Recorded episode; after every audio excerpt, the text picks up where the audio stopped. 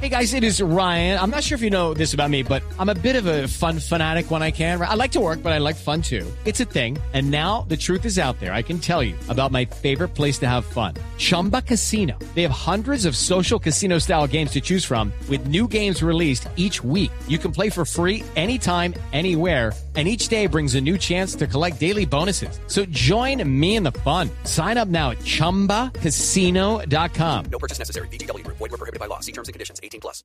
Una de las víctimas de los abusos de la policía durante estas protestas es Lady Cadena, que sufrió heridas graves, muy serias, que la llevaron a perder la visión en uno de sus ojos. Lady nos atiende hasta ahora en el radar. Lady, buenas tardes. Hola, buenas tardes.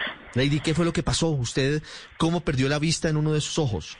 El día 28 de abril me encontraba manifestándome pacíficamente, como la gran mayoría de los colombianos, cuando vimos que, que la cosa estaba, como nosotros decimos, un poquito caliente, un poquito pesada, decidimos retirarnos porque, pues, digamos que nosotros no íbamos a eso, íbamos a manifestarnos de forma tranquila. Y estaban gaseando, estaban penas la cosa, entonces llegamos al edificio Tequendama y ahí comimos unas cositas, quedamos ya como unos sándwiches y le preguntamos a los policías que estaban ahí si podíamos cruzar eh, la 26, la séptima con 26, porque teníamos nuestras bicicletas guardadas en una, en una en un parqueadero cerca a la, Universidad eh, Central. Entonces ellos nos dicen que no, que no, no, no, no nos recomiendan pasar por ahí porque pues hay como manifestaciones y están como intentando disiparlas, entonces ellos nos recomiendan más como dar la vuelta al barrio La Macarena. Entonces nosotros les decimos que bueno, nos quedamos un rato ahí y decidimos como hacer lo que ellos nos habían dicho, darle la vuelta al barrio, como tampoco podíamos subir por, por el planetario distrital, entonces decidimos subir por, por Museo Nacional. Cuando llegamos a Museo Nacional nos damos cuenta que tampoco podemos subir por ahí porque hay otra manifestación y están los agentes del SMAT, entonces no nos podíamos devolver y tampoco podíamos subir por ahí. Así que decidimos esperar, esperar a que ellos disiparan la marcha para poder subir por la cuadra de, de Museo Nacional y rodear la Macarena. Uno de nuestros amigos se acerca a la esquina del, del restaurante Archis a ver si podemos subir por ahí. Y un agente del SMAT eh, empieza a decirle de forma muy grosera que se vaya de ahí, que qué está haciendo ahí, chino no sé qué. Bueno, de la forma más grosera del mundo. El, el chico se voltea como caminando hacia donde nosotros a que no, que no podíamos subir por ahí. Y el agente que lo estaba tratando mal con otros dos agentes se le acercan como a golpear. Entonces mi novio decide como acercarse a, a decirle como, pero no estamos haciendo nada. Éramos aproximadamente siete personas ahí paradas. No, había, no era una manifestación gigante, no les estábamos lanzando rocas, no estábamos siendo groseros con ellos, simplemente queríamos recoger nuestras bicicletas. Él le dice como no estamos haciendo nada, no, no le peguen, no sé qué, a lo que, a lo que yo les digo como ay ya vámonos, les grito. Y ellos eh, se voltean como a caminar hacia donde yo estaba y actos seguidos siento mi rostro caliente, no veo por ninguno de mis dos ojos y empiezo pues muy angustiada a llamar a mi novio, a decirle como veo, no veo nada, estoy ciega, ciega, no veo, no veo y él se viene pues corriendo rápido hacia donde yo estaba, estábamos tal vez a medio metro y él se viene rápido hacia donde yo estoy, me agarra y me dice como tranquila, tranquila y yo sentía que mi ojo estaba fuera de la cavidad y le empiezo a decir como es que me sacaron el ojo, se va me sacaron el ojo y él me dice como no, tranquila, yo parpadeo un par de veces y logro ver por mi ojo, por mi ojo izquierdo, eh, me doy cuenta que tengo mi rostro en la parte derecha lleno de sangre y de una sensación viscosa. Y nada, muy angustiada, pues mi novio se acerca a los policías, a los agentes del SMAT y empieza a señalar el agente que me había disparado, empieza a decir el número de identificación que ellos tienen como en el pecho los agentes no nos, no, nos atienden, no nos dan ninguna indicación de vayan y con una ambulancia, nada. Ellos simplemente como que hacen un caso ajeno a lo que acaba de hacer y, y ya se retiran, como que caminan hacia atrás y siguen haciéndose los que no es, los que no, es con ellos. Mm, en el lugar había una chica que estaba identificada con, de, con un casco de prensa. Ella me dice como que, que necesito atención médica. Yo estaba muy angustiada, pero yo nunca perdí la conciencia. Entonces yo le digo a ella que me tome una foto. Yo también saco mi celular y me tomo una foto porque yo sentía que tenía el ojo por fuera. Eh, y ella me dice, mm, una ambulancia, necesitas una ambulancia. Nosotros nos vamos caminando hacia el CAI de, de San Diego, el que queda ahí sobre la séptima con 26 llegamos al CAI, ah, mentiras, eh, vamos caminando y antes de, como cuadra y media antes de llegar al CAI, vienen unos agentes motorizados. Y nosotros les pedimos a ellos que me lleven a una, a una, a una clínica, que llamen una ambulancia. Y ellos me dicen, ellos no están autorizados para subir a nadie a las motos, pero uno de los agentes está como, eran, eran muchos, no sé cuántos, pero eran varios, uno de los que estaba como en la parte de atrás, se acerca rápido hacia donde yo estoy y le dice al compañero como que se baje, que él me va a llevar. Eh, yo me subo a la moto muy angustiada diciéndole a mi novio que se suba conmigo, que no me vaya a dejar sola y pues obviamente no lo dejan subir a él, solo me suben a mí, pero él me lleva hasta el CAI de, de San Diego, el agente. Eh, yo ahí me bajo, mi novio y la chica periodista vienen corriendo junto con los tres chicos que estaban con nosotros ese día en la manifestación. Llegamos al CAI, yo le golpeo en el vidrio a, a los a los agentes que estaban adentro, eran dos agentes,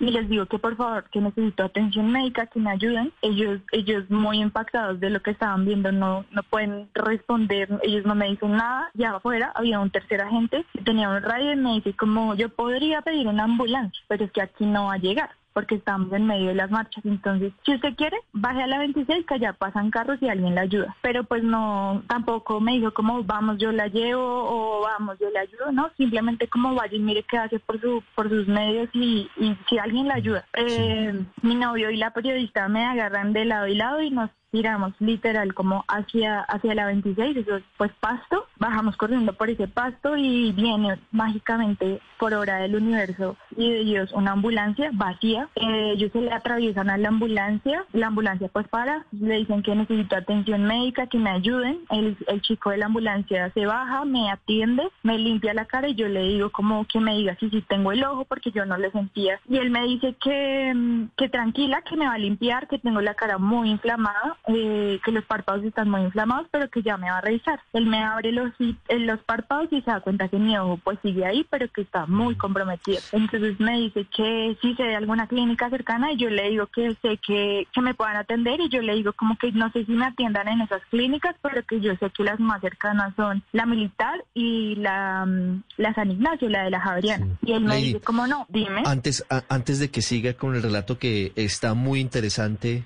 pues muy doloroso por supuesto, pero, pero es muy claro, yo quiero preguntarle por el momento en el que usted recibe el impacto en la cara. ¿Usted sintió qué tipo de arma le dispararon? ¿A qué distancia estaba el hombre del ESMAD?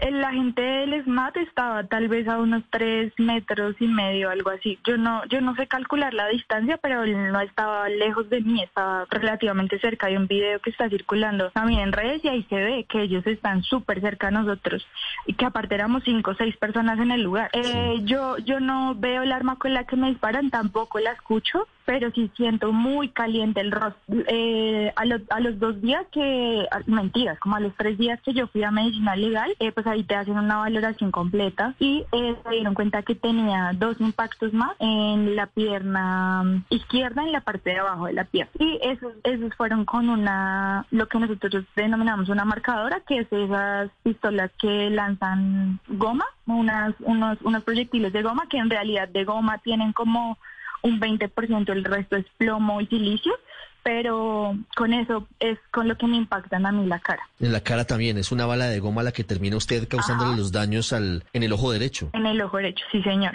Sí. ¿Y por qué disparó? ¿Sabe por qué disparó la gente del ESMAD? No, no, no, digamos que él no, no tenía ninguna excusa ni, ni, ni nada por cual, por la cual disparar, como yo te digo, o sea, nosotros em, no éramos, no éramos una aglomeración de personas que lo estuviéramos atacando, nunca fuimos groseros con ellos, eh, éramos lo que te digo, éramos seis cinco o seis personas paradas en el lugar, él no tenía que disipar ninguna marcha, no tenía que disipar absolutamente nada. Estábamos cinco pelados, seis pelados existiendo en el universo.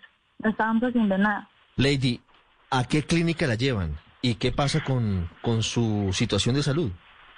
El, el, patrulle, el chico de la ambulancia me lleva a la clínica San Ignacio.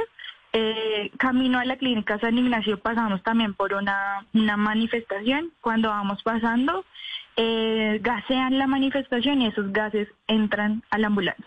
Eh, tenemos que detenernos y más adelante pues, el, chico se tiene que detener ahí. El, el- la persona que me iba atendiendo a mí tiene que bajarse a atender al conductor, lo atiende y luego seguimos nuestro recorrido a la San Ignacio. En la San Ignacio llego, me toman signos vitales y mm, me suben a oftalmología. En oftalmología se dan cuenta que tengo una condición en el ojo que eh, se llama ojo estallado y básicamente es que me explotaron el ojo al impacto.